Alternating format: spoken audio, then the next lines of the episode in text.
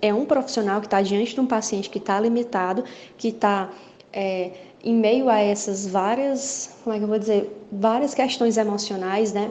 diante desses medos, e ele vê alguém que está para escutá-lo. E isso é muito importante para o vínculo terapêutico, porque depois que o paciente sai dessa limitação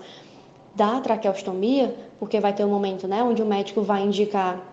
a decanulação, que é a retirada desse traqueóstomo, e o paciente vai conseguir falar. Também nós temos aqui no serviço uma fonoaudióloga, que ela vai estar estimulando o paciente na fala. Então, se desde o começo, onde o paciente estava limitado lá na UTI, não estava conseguindo falar, mas estava acordado, eu estou lá para escutá-lo, para permitir, para permitir, não, desculpa, para proporcionar essa expressão de sentimentos dele, e eu estou lá para acolher e para sinalizar todas essas demandas, porque é através disso que o,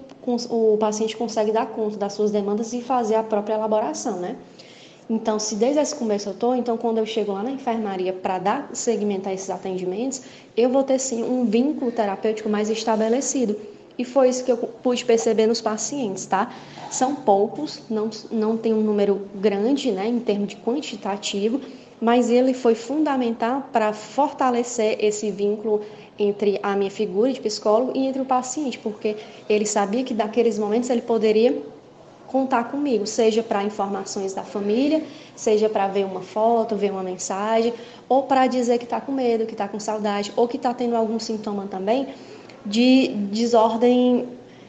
desordem psíquica, como algum delírio, eu consigo também perceber algum uma desordem nesse aspecto.